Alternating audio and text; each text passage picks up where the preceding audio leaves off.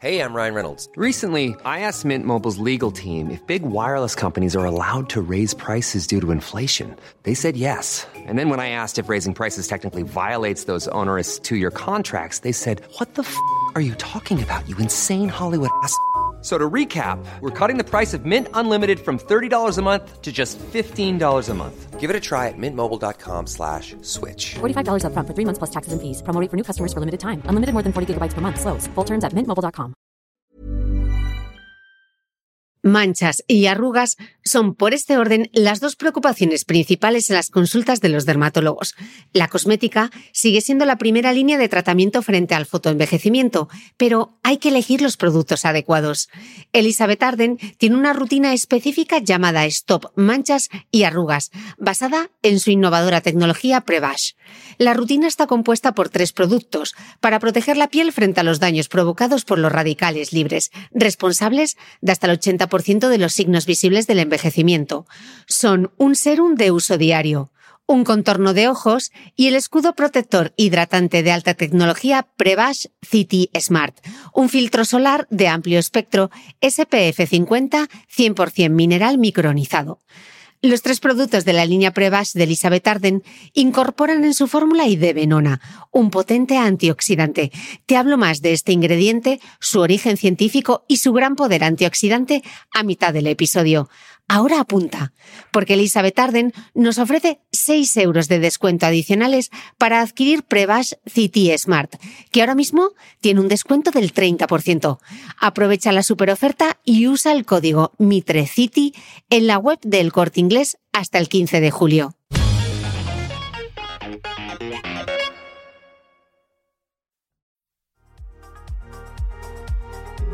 Ya sabéis que en julio estamos haciendo nuestro propio recopilatorio de grandes éxitos del podcast. Y esta semana vamos a reescuchar un episodio que grabamos en pleno confinamiento y que fue uno de los más escuchados. Se titula ¿Por qué no adelgazo? Y esa pregunta del millón la va a responder Javier Guerrero, un gran experto en nutrición y rendimiento deportivo que trabaja con multitud de deportistas profesionales de todos los campos para mejorar sus resultados vamos a aclarar con él todos los conceptos relativos a esto de perder peso. El déficit calórico, la composición corporal, la grasa, el músculo, el metabolismo, el entrenamiento. Es un episodio imprescindible para empezar cualquier dieta con las ideas claras. Y os adelanto algo que nos dice Javier. Para perder grasa, que es realmente el objetivo, pasar hambre ni es deseable, ni es necesario, ni es sano. No penséis que hay magia en sus respuestas. Hay ciencia.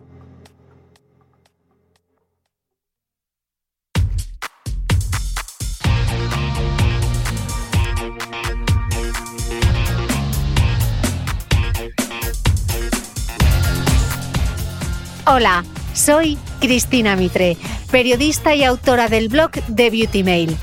Bienvenido a este nuevo episodio de mi podcast un espacio semanal en el que entrevisto a grandes expertos de la salud y el bienestar para que aprendamos juntos a vivir mejor.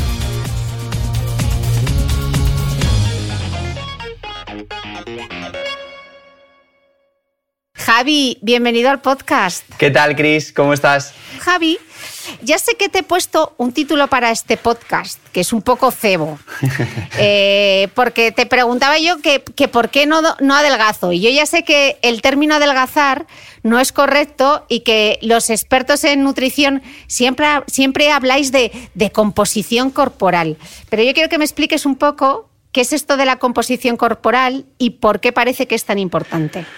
Bueno, pues a ver, eh, lo, primero es cuando hablamos de composición corporal, eh, realmente a lo que nos referimos es eh, cómo se reparte tu peso. Eso quiere decir qué parte de tu peso corporal corresponde a la grasa, qué parte corresponde al músculo, qué parte corresponde al hueso y qué parte corresponde al agua. Luego hay otra parcelita pequeña que son pues, los órganos, la piel y todo esto. Entonces, Normalmente cuando la gente dice ¿por qué no adelgazo? Es un término un poco confuso porque la gente lo asocia a la báscula. Y entonces directamente nuestra cabeza, eh, por lo que socialmente nos han ido inculcando durante los últimos años, eh, asociamos a que si el peso de la báscula baja es algo positivo y si el peso de la báscula sube es algo negativo. Entonces, gracias, pues bueno, a la especialización de, las, eh, de la medicina, apareció la rama de la nutrición y luego también a que la tecnología nos ha ido ayudando a cada vez ser más precisos a, la hora de, hablar de, de, peso y de composición corporal, pues los nutricionistas podemos empezar a diferenciar esas subidas o bajadas en la báscula si son buenas o malas, atendiendo a si tu grasa sube, si tu grasa baja, si tu músculo sube o tu músculo baja. Entonces, por eso es tan importante hablar de composición corporal y no hablar de peso, porque nos permite saber si esas variaciones en la báscula son buenas o malas. Mm. Y, lo que interesa, o lo que yo siempre he oído, que es que lo que interesa es aumentar de masa muscular y perder de grasa eh, al mismo tiempo. Pero me parece como un poco difícil. ¿Se puede? Y si se puede, ¿cómo? Claro, bueno, esta, es la, esta sería la pregunta del millón, ¿no? ¿Puedo hacerlo, puedo aumentar masa muscular y puedo perder grasa a la vez? Sí se puede, esa es la respuesta. Lo que pasa es que es un poco complicado. Y te, y te explico por qué es complicado. Realmente, si nosotros queremos aumentar masa muscular, lo que tenemos que hacer es crear una cosa que se llama un superávit calórico. Eso quiere decir que tenemos que comer más calorías de las que nuestro cuerpo necesita. Sin embargo, para perder grasa corporal necesitamos eh, lo, opuesto, crear lo que se llama un déficit calórico, que es comer menos calorías eh, de lo que nuestro cuerpo necesita. Entonces, parece que es un poco complicado, pero aquí viene eh, la parte de pues la digitalización de, de, la nutrición, la tecnología, es decir, gracias a los avances en la tecnología, los nutricionistas cada vez podemos ser mucho más precisos y dar los recursos que necesita una persona para aumentar la masa muscular y en paralelo perder grasa. Eso, mm. eso, es, eso es una cosa que hace unos años era un poco complicado. De hecho, nosotros cuando, cuando empezábamos a trabajar, siempre le decíamos al deportista, oye, vamos a ver, aquí tenemos que o, ir a aumentar masa muscular y cuando tengamos eso hecho, mm, intentamos perder grasa corporal o al revés, o vamos a perder primero grasa corporal y desde una posición cómoda con la composición corporal empezamos a entrenar y a comer para aumentar masa muscular. Sin embargo, desde que todos tenemos dispositivos que nos miden frecuencia cardíaca, que nos monitorizan el gasto que hacemos al día, nosotros ya podemos eh, ajustar casi, casi, casi, casi a la caloría eh, lo que nosotros comemos para conseguir ese efecto de que mi músculo crezca y en paralelo nosotros podamos oxidar grasa. Que ayer eh, vi una publicación de Sergio Espinar que me gustó mucho y desde luego creo que es, que es una publicación que todo el mundo tendría que ver, que es una frase muy chula que dice, eh, quemar grasa no es lo mismo que perder grasa. Que eso es una cosa que, nosotros por lo que vemos en el deportista es, es un término que no se acaba de entender eh, muy bien. La gente dice, bueno, pero, pero yo estoy quemando grasa, entonces, ¿por, qué no pierdo grasa? O, y, es algo que el deportista no suele entender. Entonces, sí que es verdad que ese objetivo de eh, conseguir perder grasa corporal y aumentar la masa muscular se centra principalmente en eh, oxidar grasas. Bueno, que oxidar, esto ya lo dijo Javier Butragueño, eh, que es un término que utilizamos mucho, pues la gente que nos dedicamos al mundo de la nutrición, nos utiliza mucho en ciencia, que es el proceso en el que eh, yo respiro oxígeno y gracias a, pues bueno, a un mecanismo que nosotros tenemos en nuestro cuerpo, transformamos la grasa o el hidrato de carbono en energía. Eso es lo que se conoce o lo que todos conocemos como quemar grasa. Entonces, básicamente, uno eh, puede perder la grasa eh, porque la oxida, porque la, estamos utilizando como, fuente de energía. Entonces, bueno, básicamente lo guay es que volviendo a ese, titular trampa, el, por qué no, el por qué no adelgazo, básicamente es, eh, pues bueno, si, lo que nosotros buscamos cuando adelgazamos o cuando perdemos peso es reducir grasa, es porque no estamos ajustando bien ni el entrenamiento, ni la alimentación, ni el descanso. Que eso es los tres pilares sobre los que tenemos que trabajar. Oye, Javi, me he perdido con una cosa, eh, porque me he puesto a pensar en lo de Sergio Espinar. Si entonces estoy quemando la grasa, estoy perdiendo peso, o sea, ¿puedo quemar grasa y no perder peso? Claro, sí, sí. De hecho, esto es, esto es algo que a la gente le, choca mucho. Eh, al final, piensa que nosotros estamos hablando que, queremos quemar grasa, ¿no? O que, o que podemos estar quemando grasa. Es decir, que estamos utilizando la grasa como sustrato energético. Esto es muy importante porque aquí depende muchísimo del tipo de entrenamiento que estemos haciendo. Yo aquí no me voy a meter porque aquí los licenciados en ciencias del deporte son los que es, es su territorio, pero nosotros como nutricionistas especializados en rendimiento deportivo sí tenemos que entender qué ocurre en función del tipo de entrenamiento. Entonces, volviendo a, yo puedo estar quemando grasa y subiendo peso. Cuando yo hago entrenamientos a muy baja intensidad, por norma general, el tipo de sustrato, es decir, eh, el nutriente que nosotros vamos a utilizar eh, para producir la energía que necesito para hacer ese entrenamiento, será la grasa. Con lo cual, entrenamientos de muy baja intensidad vamos a estar oxidando grasa. Sin embargo, lo que se está haciendo mucho ahora en el mundo del entrenamiento es polarizar los entrenamientos. Es polarizar, ¿qué significa? Pues irte a los extremos. Entonces, podemos hacer entrenamientos de muy baja intensidad que estén enfocados a oxidar o a quemar grasa. Sin embargo, podemos hacer otro tipo de entrenamientos de muchísima intensidad que requieran muchísimo hidrato de carbono que nos van a ayudar a ser mejores deportistas. ¿Qué ocurre si yo como nutricionista tengo a, alguien que entrena de esa forma? Yo le tengo que dar eh, mm, mucho hidrato de carbono para aquellos entrenamientos de mucha intensidad. Esto de que ya lo habéis hablado en alguna ocasión, en algún otro capítulo del podcast, de entrenar bajito y competir alto, ¿no? De polarizar esa nutrición también para que cuando yo necesito eh, que, mi cuerpo tire del glucógeno que tiene que estar alto, para que yo no, eh, no me quede tirado en ese entrenamiento, necesito aportar mucho hidrato de carbono. ¿Qué ocurre? Si yo lleno mi depósito de glucógeno, mi peso va a aumentar porque para guardar el hidrato de carbono dentro del músculo, dentro del hígado en forma de glucógeno, lo tengo que asociar al agua. Con lo cual yo puedo ver que puedo estar haciendo un entrenamiento que queme grasa, pero estar observando en mi báscula que el peso sube, porque mis depósitos están llenos. Eso me permite hacer los entrenamientos de calidad muy bien y cumplir con, con el entrenamiento que me marca el entrenador, pero en paralelo podemos estar oxidando grasa. Y ahí es donde volvemos a conectar con la reflexión anterior de se puede aumentar masa muscular y se puede perder grasa eh, en paralelo. Pero hay que hilar las cosas eh, mucho, mucho, mucho y medirlo todo muy bien. Que eso es, de, eso, es, eso es algo que antes no se podía hacer porque no había tecnología o no había herramientas eh, para medir todas estas cosas. Pero a día de hoy, por ejemplo, ya es una realidad, ya, ya podemos controlarlo todo. Y eh, Javi, otro concepto del que habláis mucho es el del déficit calórico. Y yo es algo que no termino de, comprender. Entonces me gustaría que nos lo explicases, que explicases qué es y cómo conseguirlo. Pues básicamente el déficit calórico es comer menos de lo que necesitas. O sea, ese es el concepto que, nos tiene que quedar claro. Entonces, ¿eso que, realmente qué quiere decir? nuestro cuerpo necesita unas calorías para vivir. Esto también lo habéis hablado en otros muchos podcasts. O sea, básicamente nosotros necesitamos unas calorías para que nuestro sistema durante las 24 horas del día se mantenga activo y viva. Eso es el metabolismo basal, que eso ya lo vamos conociendo todos. Y luego eh, digamos que a, ese metabolismo basal se le añade una cosa que se llama el NIT, que lo, estuvo explicando también eh, Javi eh, en, el otro podcast, que es todo lo que vamos a decir que no es toda la energía que nosotros utilizamos en cosas que no son entrenamientos. Por ejemplo, en caminar, en subir escaleras, en conducir, en trabajar. Luego, a, a, eso se le suma las calorías de los entrenamientos. Entonces, cuando ya tenemos todo eso calculado, entrar en déficit calórico supone comer menos calorías de la suma de todas esas que, necesitamos para funcionar en un día. Y básicamente, ¿por qué es importante? Porque si queremos reducir nuestro porcentaje de grasa, es importante que estemos en déficit. Si no, no se va a producir eh, esa, esa disminución de nuestro porcentaje graso.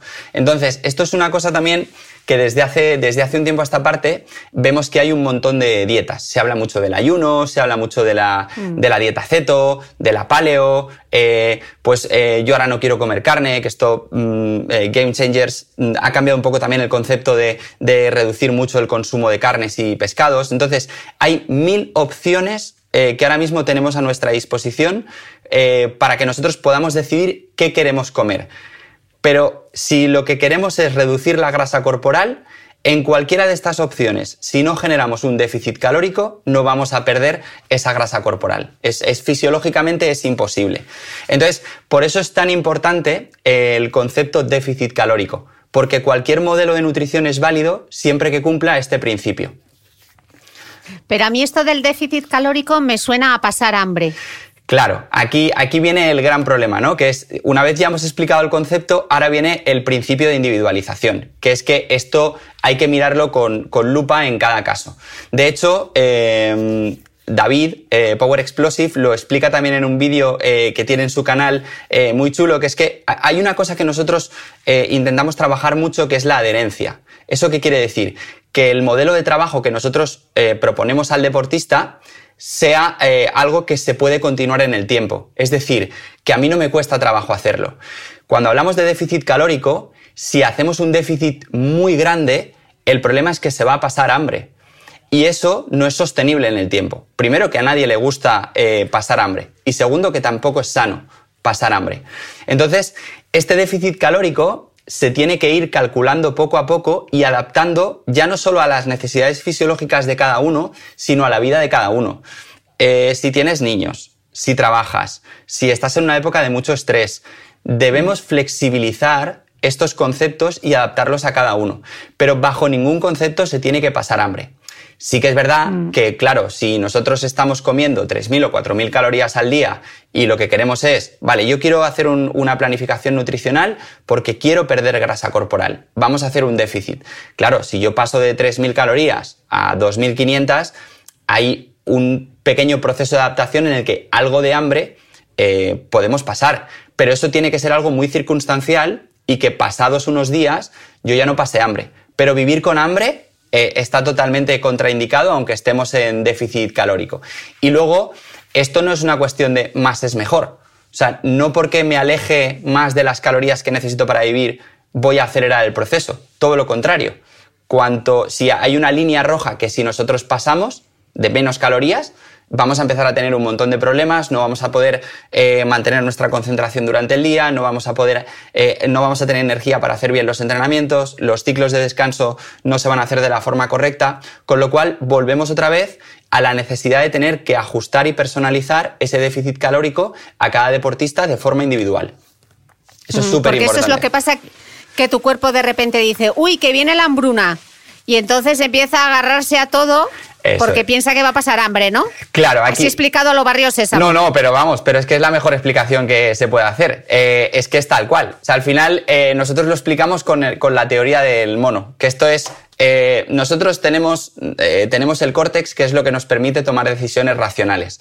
Cuando aparece el hambre, ese córtex desaparece y se activa el reptiliano, es decir, es principio de supervivencia. El animal que tenemos dentro necesita comer, mm, vamos, hasta saciarse porque entiende eh, que estamos en una situación en la que ya mis depósitos empiezan a bajar, no hay una entrada de comida, entonces necesito alimentarme, porque tenemos que pensar que nosotros estamos programados así. O sea, deberíamos comer a demanda, que es como, pues, pues como muchos animales eh, funcionan. Y luego hacer una vida eh, acorde a esa ingesta y a las necesidades que tenemos. Pero aquí nosotros nos lo pasamos por el arco del mm. triunfo y al final tenemos mucho curro, eh, controlamos mucho la comida. Entonces, para que todo funcione bien, hay que controlarlo muchísimo. Y el, uno de los problemas que tenemos con la adherencia y con el seguimiento de estas planificaciones es el tema del hambre.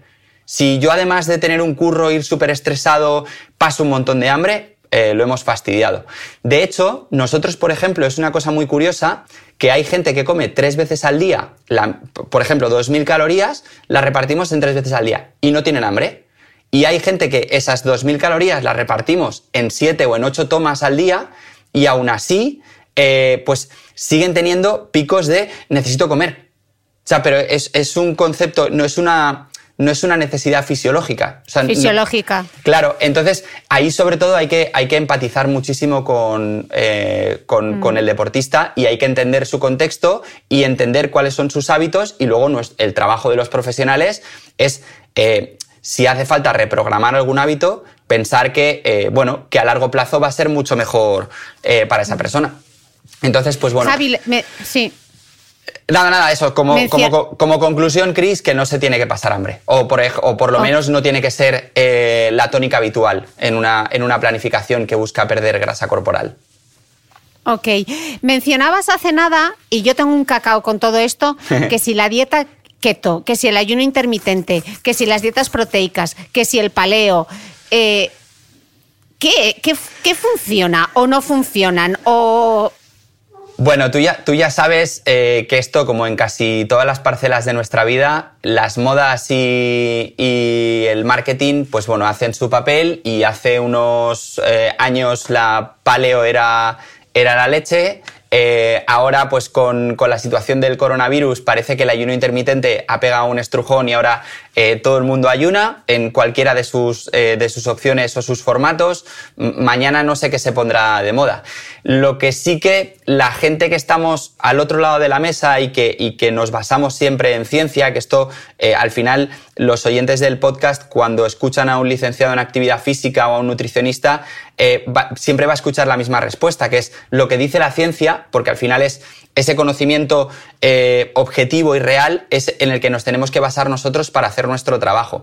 Pues lo que dice la ciencia es que si hay un déficit calórico, esto funciona. Y luego Claro, nosotros estamos diciendo que para perder grasa se necesita el déficit calórico, pero podemos encontrarnos que generar ese déficit calórico y esa pérdida de grasa empobrezca la salud del deportista o empeore su rendimiento o empeore su calidad de vida. Entonces, mm. lo que tenemos que ver es qué modelo es el que mejor se adapta a la vida y a las circunstancias de cada uno. Pues, por ejemplo, hay gente eh, que hace encaje de bolillos para entrenar y tiene un trabajo eh, pues bueno, muy complicado en cuanto a horarios, pues a lo mejor el ayuno intermitente es una modalidad que le funciona muy bien. Hay gente que genéticamente se adapta mejor a una, eh, a una dieta cetogénica. Y hay otros, yo por ejemplo lo probé y yo duré solo 12 días eh, porque, porque, bueno, pues mi, mi, nivel de concentración y mi, y mi estado físico, pese a que yo estaba perdiendo grasa muy rápido, no era sostenible en el tiempo. Entonces, esto está muy guay porque a diferencia de lo que se hacía hace 10 años, que era esta es la dieta y tú la tienes que seguir, empieza a haber muchísima flexibilidad con con qué te encuentras tú cómodo. Y entonces nosotros como profesionales vamos a calcular ese déficit calórico mm. para ayudarte a perder grasa, pero tú eliges cómo quieres comer. Que eso es hacia donde va el futuro de la nutrición, que es eh, mm. no sigues tú la dieta, sino que la dieta te sigue a ti. Esa por lo menos es nuestra... claro. Individualizar. Totalmente. Y, al final, mm. que tú elijas. Y nosotros como profesionales tenemos que darte la respuesta más ajustada al, éxito o al objetivo, teniendo en cuenta siempre lo que tú quieres conseguir y luego, sobre todo, tu salud y tu rendimiento. Cuando hablamos en el mundo de la nutrición deportiva, esas dos cosas tienen que ir siempre en paralela, la, salud y el rendimiento, además de conseguir el objetivo que tú quieres. Eh, Javi, ¿y ¿por qué se engorda? o, adelgaza. Claro, esto, esto mola mucho porque es, pero es que, ¿y por qué engordo? ¿No? Eh, o, luego lo que, lo que decías, ¿no? Hay gente que se, agobia muchísimo porque come un montón y pierde peso. Pues bueno, aquí el responsable principalmente es, eh, son los genes y tu, y tu metabolismo. Y luego, eh, en un segundo plano, es el ambiente en el que tú vives, es decir, cómo se expresan esos genes. Pero por concretarlo mucho, el concepto de engordar, eh, mucha gente, como te comentaba al principio, parece que lo asociamos a que si la báscula sube es malo, ¿no? Eh, lo que la gente piensa es, bueno, yo estoy engordando, estoy subiendo peso. Tenemos que concretar que el concepto de engordar, que es lo que, lo que pues bueno, lo que socialmente está muy extendido, sería lo que técnicamente hablaríamos de que aumenta tu porcentaje graso. Entonces, ¿por qué aumenta nuestro porcentaje graso? Pues básicamente es porque le estamos dando al sistema muchas más calorías de las que necesita para funcionar. Con lo cual, eh, nosotros volvemos otra vez a la teoría del mono. Como animales, lo que piensa nuestro sistema es que puede ser que mañana yo no coma, con lo cual no voy a tirar esas calorías, las voy a guardar y las voy a almacenar. Y luego aquí, dependiendo del metabolismo y de, pues, eh, eh, de los genes de cada uno, pues ese almacén se distribuye más. Pues tiramos más hacia el glucógeno, tiramos más hacia, hacia la grasa, y depende mucho de lo que hayamos gastado o no durante el día, pues veremos que pues vamos acumulando más grasa al final del día. Son pequeños gestos y son pequeños hábitos que, que, se pueden corregir y se puede generar ese, ese déficit que hablábamos antes. Pero al final mm. es que es súper curioso eh, cómo la gente tiene ya muy asociado, es que yo como ultraprocesados y ya todos sabemos que eso es una pila de calorías enorme eh, que nos va a hacer engordar, ¿no? Pero parece que las almendras, como son buenas, no aportan calorías. Y entonces resulta que la gente dice, bueno, yo es que pico almendras. Claro, ese pico almendras igual es que se ha bajado mil calorías para merendar picando almendras, que al final del día suman esas calorías y nos la metemos en, en, nuestro, pues en nuestras reservas grasa. Y pasado un mes metiendo almendras todas las tardes, resulta que hemos subido peso porque hemos aumentado nuestro porcentaje de grasa, porque nuestras reservas de energía están aumentando porque no las gastamos. Ese es el, principio por el que alguien engorda. Y el de adelgazar es el contrario, porque al final estamos utilizando o estamos consumiendo más calorías de las que ingerimos. Y eso se debe principalmente a nuestro metabolismo y al cómo vivimos durante el día. Mm. esa sería la explicación. Seguro que está... Eh, seguro que esta pregunta te la hacen mucho en la consulta y te dicen, oye Javi, es que yo no pierdo grasa y mira, es que como súper poco, ¿cómo puede ser? Claro, esto, es, esto va un poco hilado con lo, de las, con lo de las almendras. Porque al final, ¿cuál es el problema? Que la gente hace, por ejemplo, mi, generación, cuando éramos pequeñitos, comíamos muy mal. O sea, es así, no, existía eh, esa cultura que gracias a gente como Aitor, eh, Carlos, eh, ya, el concepto de eh, procesados no, mejor comida real, vamos a dar una fruta a un niño. culturalmente estamos evolucionando muchísimo en determinar qué cosas sí y qué cosas no. El problema viene cuando profundizamos un pasito más. El aguacate es algo muy bueno, pero tiene una matriz que contiene unos ingredientes, o sea, que, perdona, que contiene unos nutrientes, entre los que destaca, por ejemplo, la grasa. Entonces, yo puedo comer, pensar que como súper poco, porque estoy comiendo una ensaladita que es pequeñita, pero me estoy poniendo dos aguacates, dos puñados de almendras y un poquito de queso, y resulta que ese plato pequeñito de ensalada, que en mi cabeza es poco y muy sano, a nivel de calorías es muy alto. Con lo cual mi percepción es, no estoy comiendo mucho, pero tampoco estoy bajando grasa. ¿Por qué? Volvemos otra vez al déficit calórico. Porque el problema es, tal y como se está comiendo, no generamos ese déficit y por lo tanto no estimulamos la pérdida de grasa. Ese es el principal problema. Claro, pero hay veces que yo estoy ahí controlando mi dieta, entreno un montón y aún así no bajo de grasa. ¿Qué otra cosa estoy haciendo mal? Claro, esta, esta, esta, esta es la habitual, sobre todo la gente que va mucho al gimnasio, ¿no? De, joder, pero es que me meto tres clases de spinning, eh, hago mi trabajo de fuerza, controlo un montón la dieta y no pierdo peso.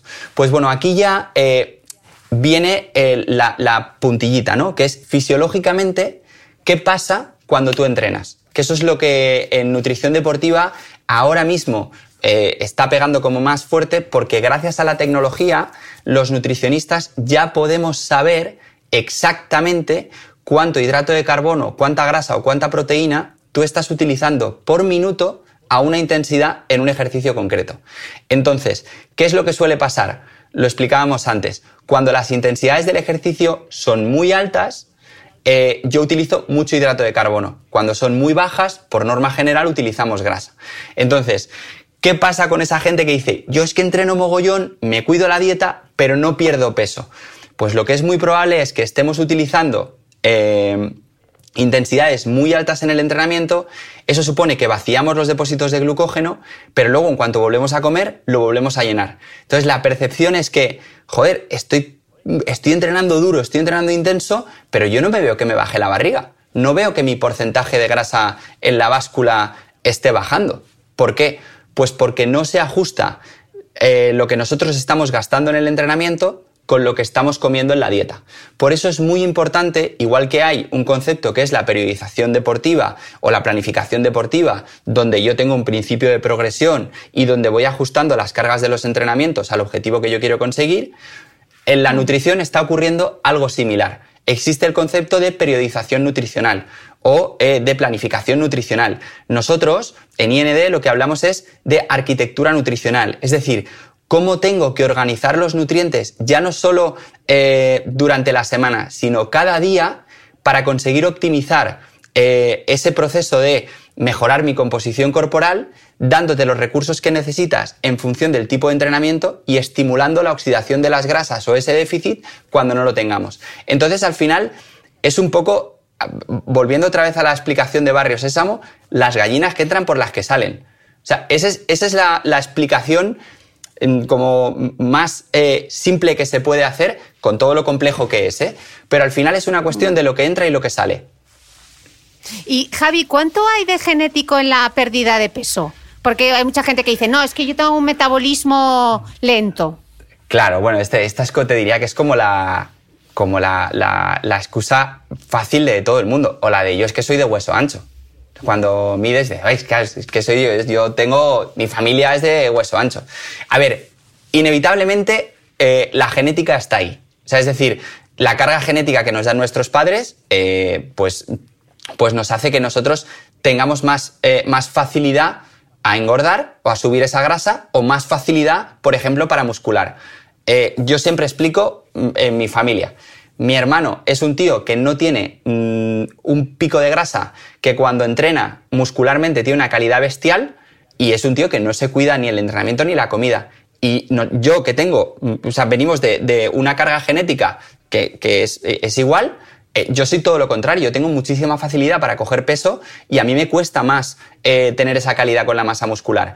Entonces, aquí hay una parte muy interesante que es el fenotipo, que es cómo se expresan nuestros genes en función del entorno en el que vivimos. Entonces, puede ser que yo tenga más, más predisposición a aumentar la grasa, pero si cuido mi dieta, si controlo el ejercicio y las intensidades y si descanso muy bien, lo que conseguiré es tener a raya eh, mi porcentaje de grasa. Entonces, hay una parte genética, pero desde luego el resultado final depende de cada uno. Eso, eso es indiscutible. Hay alguien que, mm. pues hay gente que tendrá que trabajar más y gente que tendrá que trabajar menos. Pero el resultado final depende de cómo nosotros queramos enfocar esto. No es mm. todo genético. One size fits all seemed like a good idea for clothes. Nice dress. Uh, it's a it's a t-shirt. Until you tried it on. Same goes for your healthcare. That's why United Healthcare offers a variety of flexible, budget friendly coverage for medical, vision, dental, and more. So, whether you're between jobs, coming off a parent's plan, or even missed open enrollment, you can find the plan that fits you best. Find out more about United Healthcare coverage at uh1.com. That's uh1.com.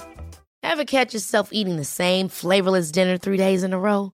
Dreaming of something better? Well, HelloFresh is your guilt-free dream come true, baby. It's me, Kiki Palmer. Let's wake up those taste buds with hot, juicy pecan-crusted chicken or garlic butter shrimp scampi. Mm. Hello Fresh. Stop dreaming of all the delicious possibilities and dig in at HelloFresh.com. Let's get this dinner party started.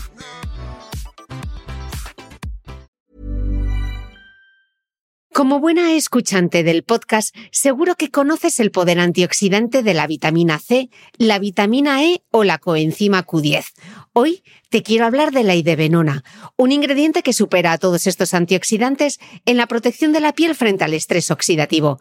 Elizabeth Arden incorporó la idebenona en la fórmula de los tres productos de su línea Prevash, el serum de uso diario, el contorno de ojos y el escudo protector hidratante de alta tecnología Prevash City Smart. La historia de la idebenona empieza cuando fue descubierta por una compañía farmacéutica japonesa. Inicialmente se desarrolló como tratamiento para la enfermedad de Alzheimer y como método para preservar los órganos destinados a un trasplante. Después llegó al mundo de la formulación cosmética por accidente, cuando se confirmó su extraordinaria capacidad para combatir las agresiones que los radicales libres ocasionan en la piel. Si quieres probar la alta tecnología anti-envejecimiento de pruebas City Smart, Elizabeth Arden nos ofrece 6 euros de descuento que se suman al descuento del 30% que ya tiene en la web del corte inglés. Utiliza el código MITRECITY hasta el 15 de julio. Aprovecha.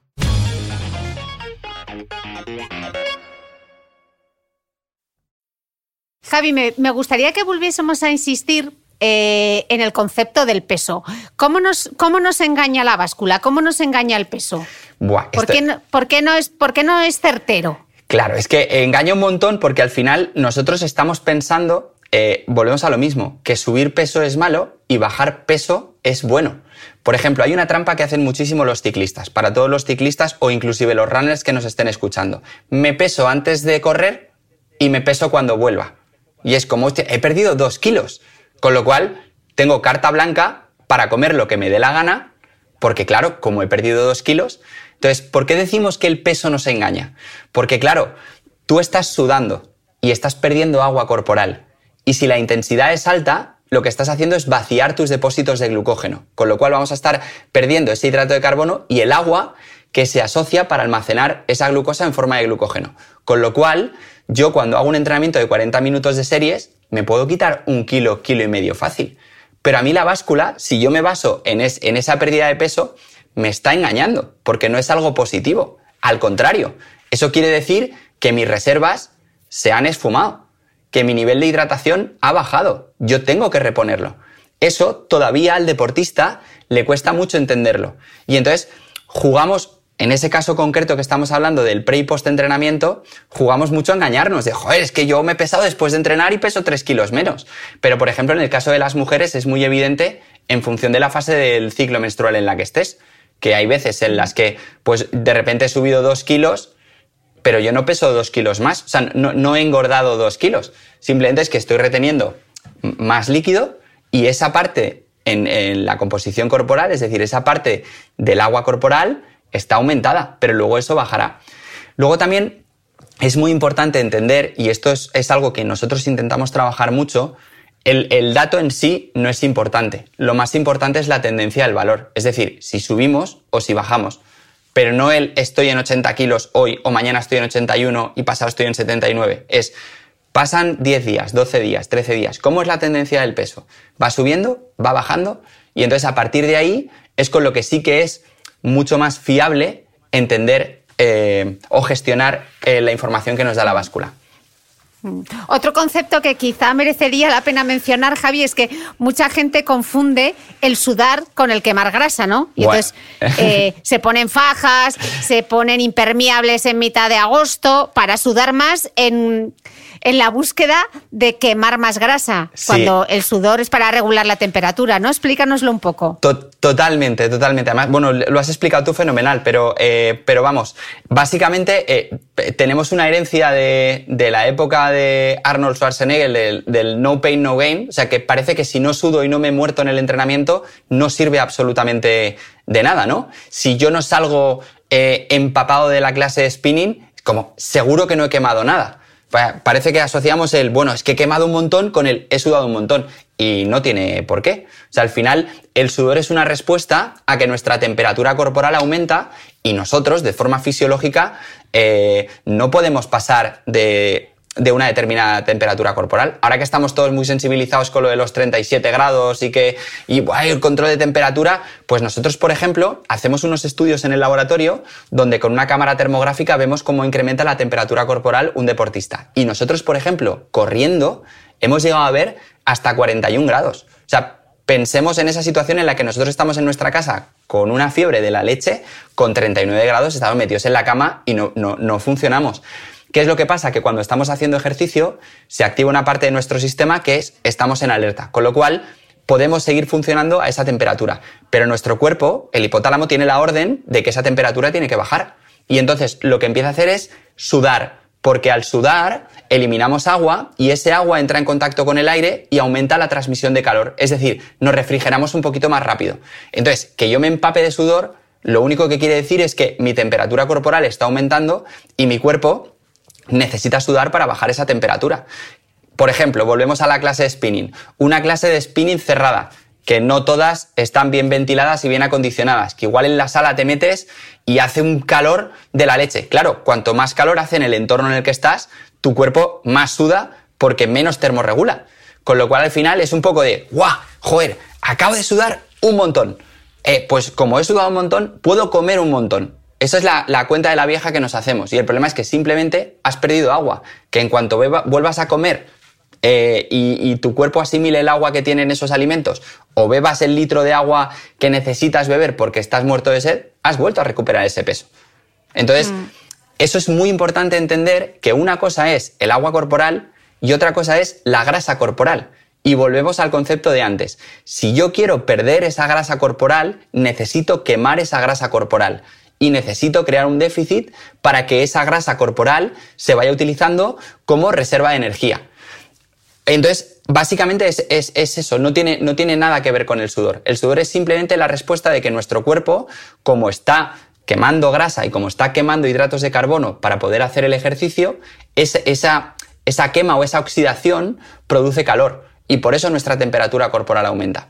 Pero sí, sí, eh, mola mucho ver, y de hecho hay por ahí por internet camisetas que cuando sudas eh, eh, empiezas a ver como ya te puedes ir a casa. Entonces, cuando llega, cuando llega la camiseta que se ha empapado un punto, es como, vale, pues ya has hecho el ejercicio que, que toca.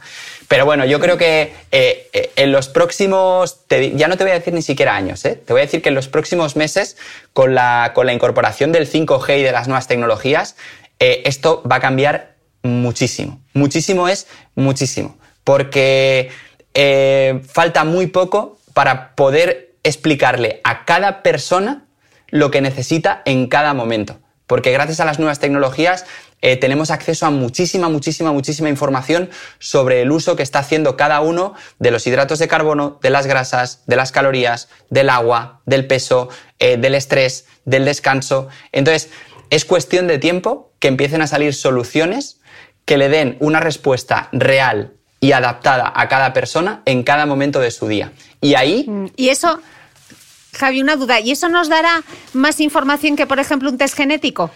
Por supuesto. ¿Será más interesante? Yo creo que sí, sí, sí, sin, sin, ninguna duda. ¿eh? El test genético lo que te dice es cuál es tu carga genética. El problema que hay es que los estudios van, van muy lentos. Eh, porque, porque no se puede. O sea, yo ahora, por ejemplo, puedo tener tu. Yo por 100 euros podemos saber tu secuencia del ADN. Que esto, esto me parece eh, pero brutal, o sea, increíble, que por 100 pavos que pagamos eh, eh, a una empresa podemos saber exactamente tu secuencia del ADN. El problema es que yo como nutricionista no tengo, no tengo ciencia todavía para bajarlo a una solución real para ti.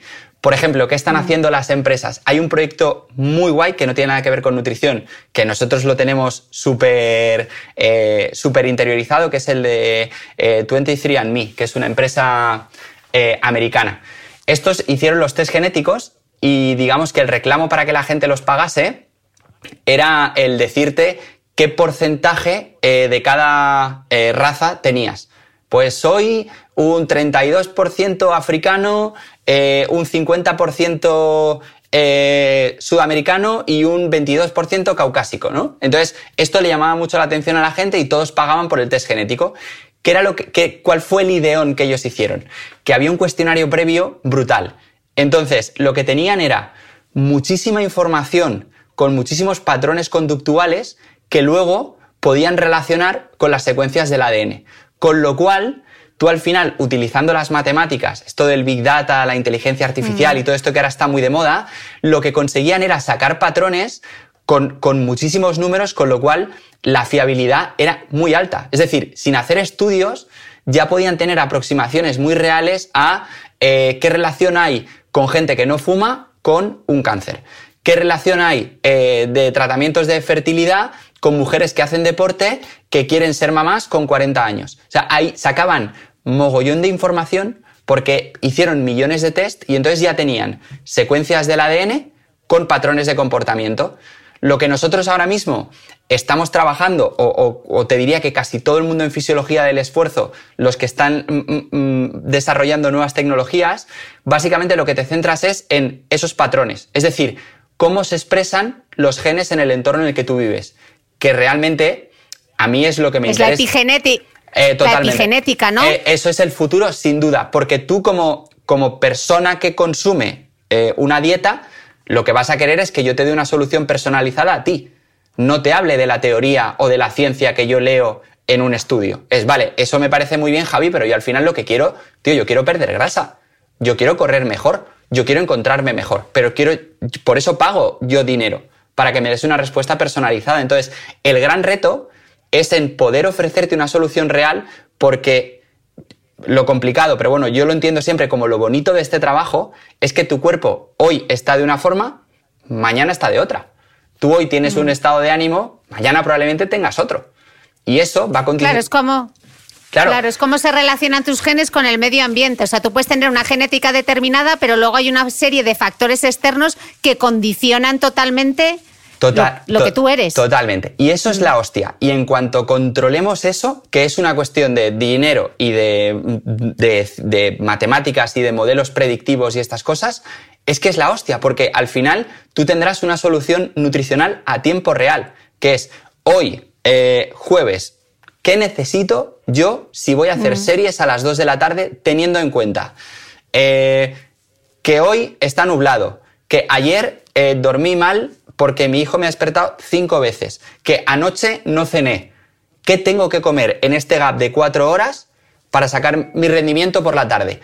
Eso básicamente es lo que, lo que, mm, lo que todo el mundo está corriendo eh, para poder hacerlo, porque es la realidad, porque hasta ahora y, y todavía a día de hoy seguimos basándonos mucho en yo he estudiado mucha ciencia, esto es lo que se necesita para perder grasa, intenta seguirlo. ¿Cuál es el problema? Que si no eres un deportista profesional que se gana la vida con esto, es muy complicado seguir a la ciencia. Entonces, lo que, lo que están haciendo ya muchísimos sectores es darle la vuelta y es, ¿y por qué la ciencia no te sigue a ti? O sea, ¿y por qué no creamos una solución eh, que te esté diciendo exactamente lo que tú necesitas ahora, sabiendo lo que necesitas? Eso es el... Vale, es- individualizar de nuevo. Totalmente, totalmente. Nos van a quedar claras dos frases hoy, déficit calórico y individualizar. Ya te lo digo yo que son los dos titulares. Yo, Pero yo, yo, yo yo tengo- feliz, ¿eh? Si, si estas dos ideas te quedan claras, yo súper feliz. eh, pero te- tengo dos preguntas del millón. Vale. Que son dos cosas muy habituales. Y la, pri- la primera pregunta del millón es que, Javi, si ceno hidratos voy a engordar. Vale, perdona, ¿eh? me río, es que, es, es que estas son las típicas preguntas de todo el mundo, ¿eh? de, la, de la fobia al, al hidrato de carbono. Si cenas hidratos de carbono, ¿vas a engordar? Depende. O sea, esta es la, la respuesta que es la que le fastidia a todo el mundo, pero es la realidad. Depende. Porque va a depender mucho de lo que hayas hecho hoy y de lo que vayas a hacer mañana. Tenemos que entender que si tú cenas hidratos de carbono, lo que va a ocurrir es que esos hidratos de carbono se van a guardar en tu músculo y en tu hígado en forma de glucógeno, que es la forma en la que nosotros guardamos el hidrato. ¿Qué puede ocurrir? Que tú esas reservas las tengas hasta arriba y entonces el cuerpo dice, esto ya está lleno, pero no voy a tirar eh, esa energía que acabo de comer, porque no sé mañana qué va a pasar. Entonces lo empezamos a guardar en forma de grasa, ¿vale? Por explicarlo de forma muy simple. Eh, ¿Qué puede ocurrir? Que tú hoy has entrenado, has hecho una sesión de fuerza, eh, estás controlando en tu dieta los hidratos de carbono y no tenemos una carga muy alta, pero mañana quiero salir a correr en ayunas. Con lo cual la propuesta va a ser, Chris, cena hidratos, porque lo que vamos a conseguir es llenar los depósitos de glucógeno y estar al 100% para salir a rodar mañana en ayunas.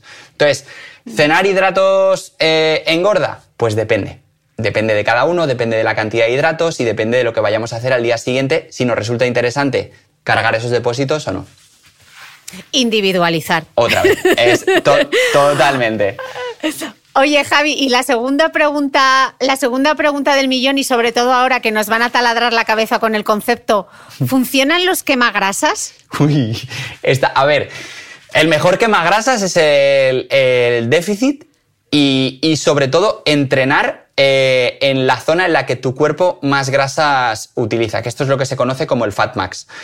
Eh, ¿Todos los productos que podemos comprar funcionan? Pues hay unos que tienen más evidencia y otros que no. Por ejemplo, la carnitina, ¿no? que es lo típico que siempre se, ha recomendado eh, para la pérdida de grasa. Pues la carnitina al final, para entendernos, lo que hace es que lleva la grasa del sitio donde se guarda al sitio donde se quema. Pero el problema es que si no estimulamos esa oxidación de las grasas, es decir, si no trabajamos para quemar esas grasas, por mucho que estemos llevando grasa de un sitio a otro, no la vamos a, no la vamos a quemar. Y luego, por ejemplo, pues hay otras cosas que son estos quemadores que vemos que no, no llevan carnitina directamente, pero que activan muchísimo eh, nuestro metabolismo. Lo activan porque pues llevan cafeína, llevan ginseng, llevan guaraná, llevan un montón de estimulantes. Entonces, su justificación es que aumentamos el metabolismo porque aumentamos la estimulación del sistema nervioso y vamos a gastar más. Pues bueno, eso no todo el mundo eh, lo puede usar ni lo puede consumir, ni tampoco eh, sería lo recomendable. Si al final tú quieres eh, quemar grasa, volvemos a lo mismo. Déficit calórico y entrenar en una zona en la que vayas a oxidar grasa. Si estamos hablando que lo que queremos es quemar grasa. Que luego esto se malinterpreta, porque llegará un, un preparador físico, llegará un licenciado y nos dirá, ya hombre, pero es que claro, es que si no, eh, ¿cómo trabajas el tejido muscular? Eso es otra historia. Pero para oxidar grasa, la realidad, que al final nosotros, por ejemplo, lo medimos en el laboratorio con un analizador de gases, hay un punto en el que es el máximo punto de oxidación de las grasas. Con eso y con el déficit calórico, no hace falta comprar quemagrasas. O sea, porque no. Ok. Eh, has dicho un concepto, el Fat Max. ¿Eso qué es? Bueno, esto es súper esto es súper guay. Yo es que bueno, a mí me flipa todo esto y conforme eh, vamos teniendo más ciencia, pues o tenemos más recursos para ver qué le ocurre al deportista, empezamos a, a entender un montón de cosas que antes no se, no se sabían. El Fat Max es un concepto que es el mayor punto de oxidación de las grasas haciendo una actividad. Eso se mide con un analizador de gases. Eh, pues para la gente que no sepa qué es esto, si alguna vez se ha hecho una prueba de esfuerzo o ha visto alguna foto, que esto sí que es habitual, es esa máscara que se pone que parece uno Darth Vader que lleva un tubo, que básicamente lo que hace es recoger el oxígeno que nosotros respiramos y el carbónico que nosotros expiramos.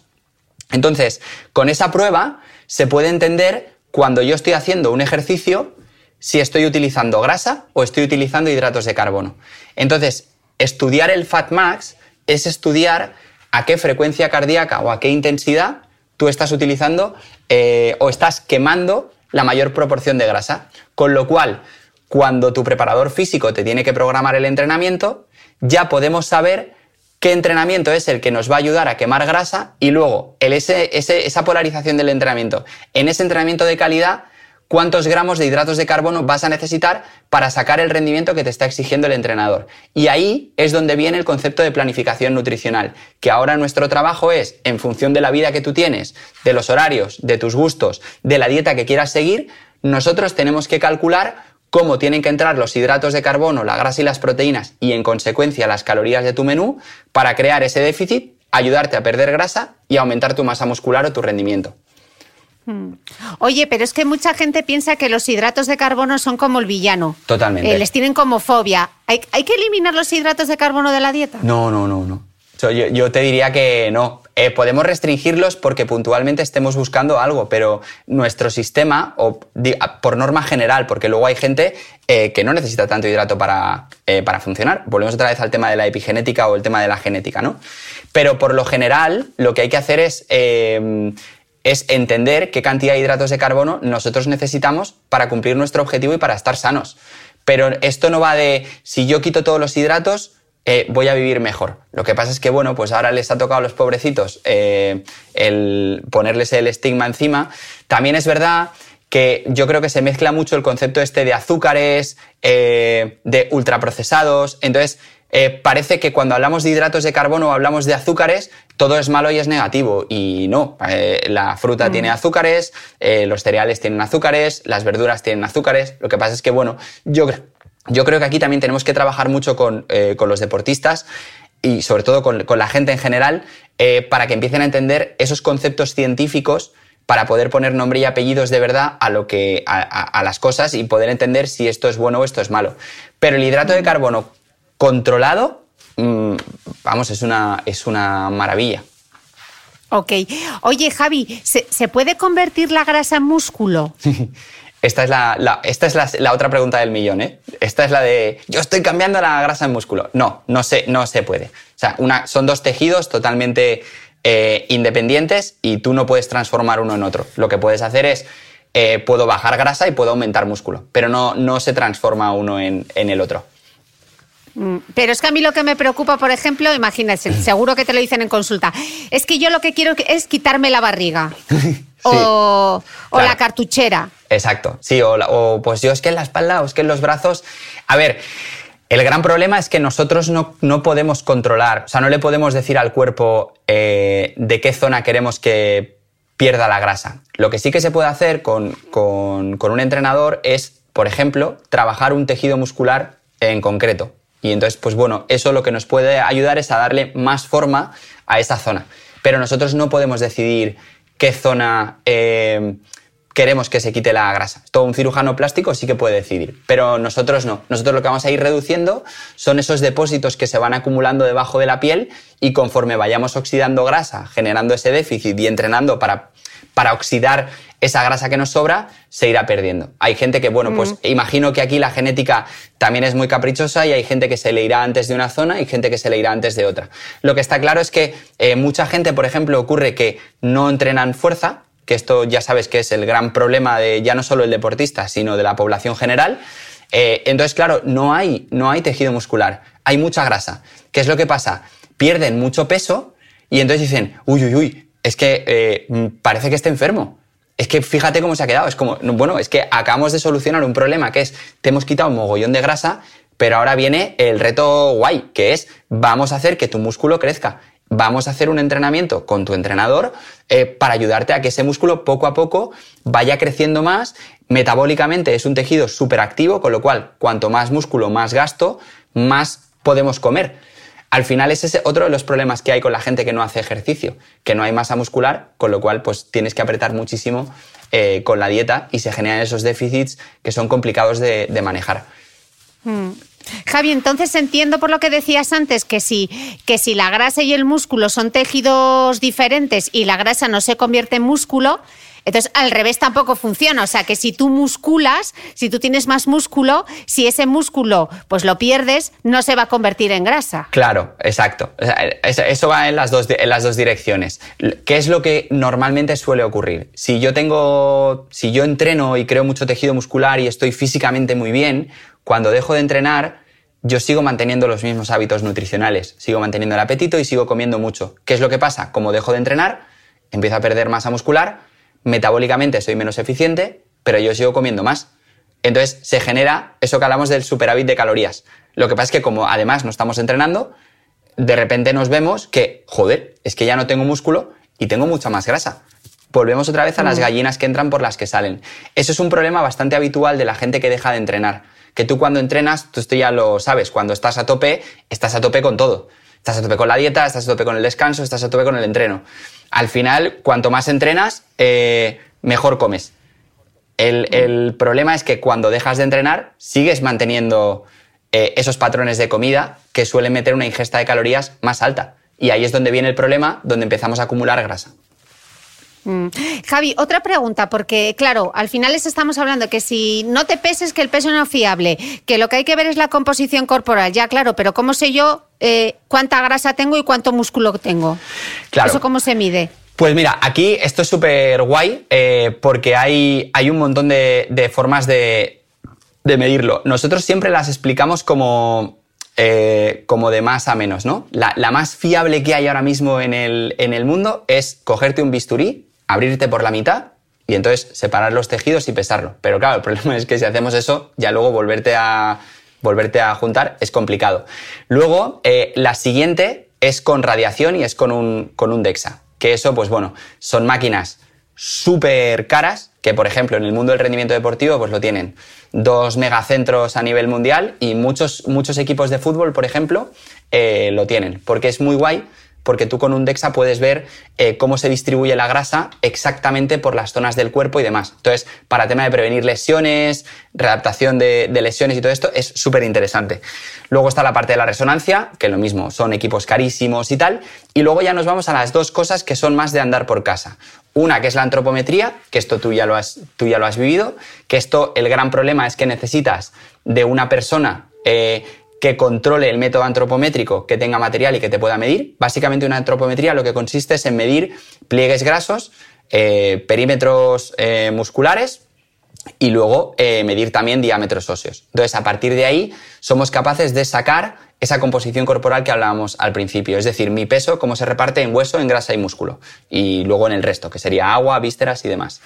Y después, lo de, lo que, a lo que podemos acceder todo el mundo es a la bioimpedancia que la bioimpedancia básicamente son estas basculitas que nos dicen el porcentaje de grasa. Eso básicamente como, funciona la, impedancia es... Eh, mide la resistencia del paso de una corriente a través de los tejidos.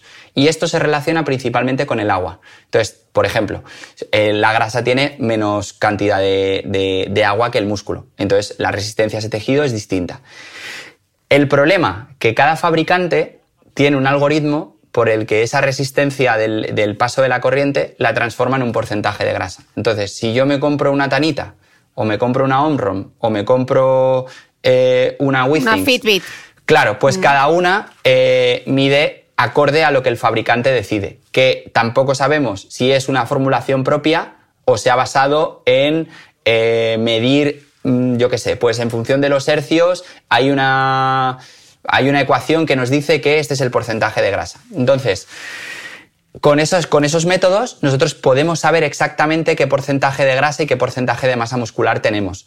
Lo, de, para la gente que nos está escuchando, pues tiene la opción de irse a un nutricionista o a un especialista en composición corporal y que le haga una antropometría, que es una experiencia que yo recomiendo porque es chulo eh, y, es, es de los métodos que los mortales podemos acceder sería como el más fiable y luego la parte de bioimpedancia es algo que podemos invertir en una buena báscula que estamos hablando de entre 100 y 200 euros, que nos va a permitir controlar, otra vez volvemos a lo mismo, no es el valor concreto del peso y el porcentaje exacto, sino la tendencia del valor que es guay el ir midiéndonos y luego sobre todo el gran problema que tiene la bioimpedancia es que tienes que repetir las mismas condiciones de medición, porque en el momento que yo beba agua o que altere ese paso de la corriente, pues ya tenemos la fiesta montada.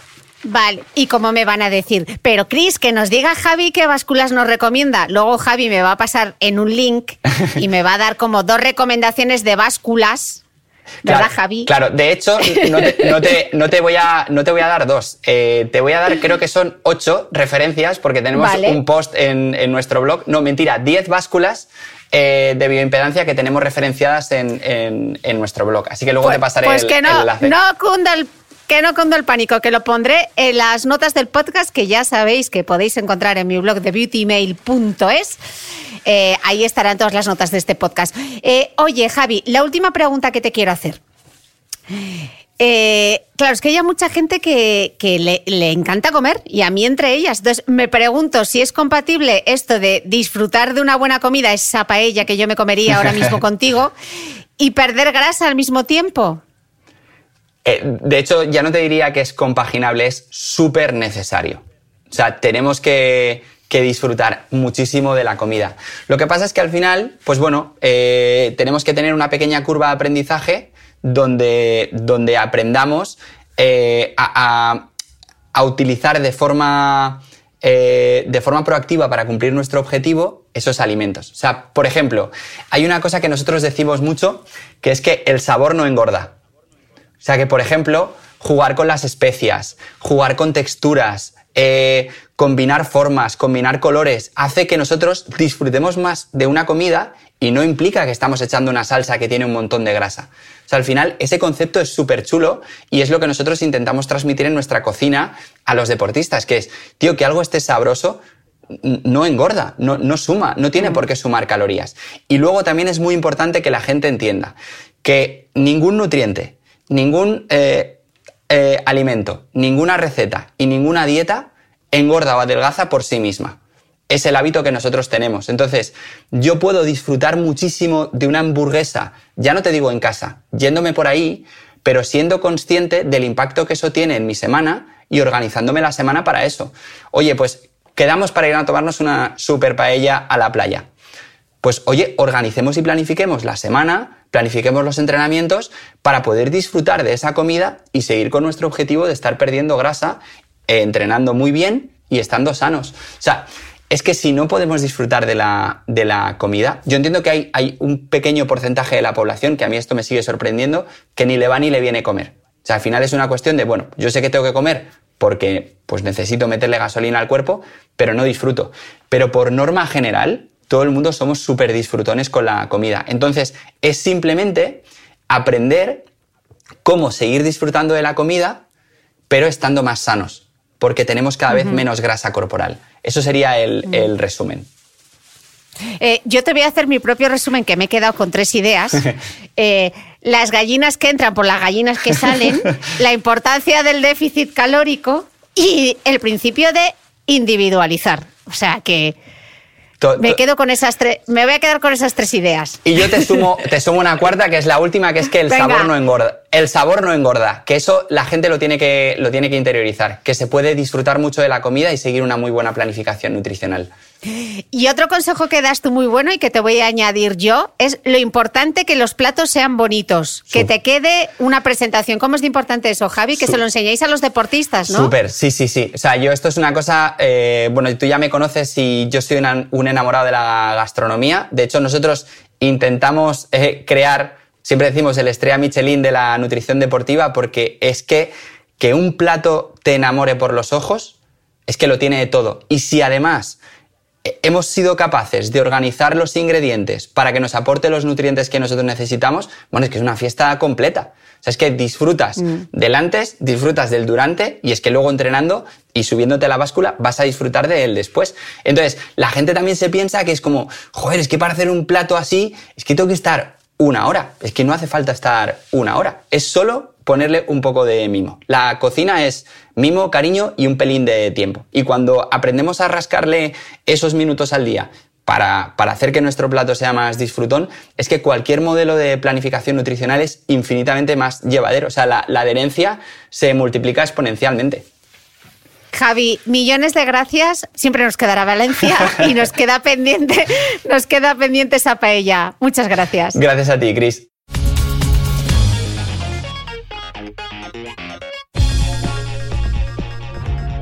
Si quieres recibir todos los domingos en tu email los apuntes de esta entrevista, un mega resumen con todo lo esencial de lo que te hemos contado, suscríbete a mi newsletter a micrófono cerrado por tan solo 0,96 euros a la semana.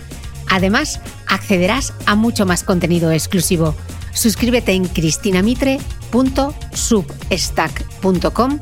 Repito, cristinamitre.substack.com.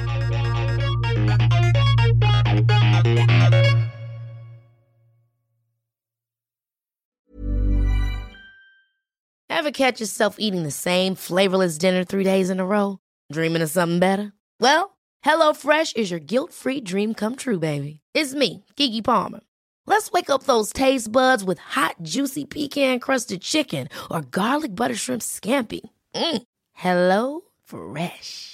Stop dreaming of all the delicious possibilities and dig in at HelloFresh.com. Let's get this dinner party started.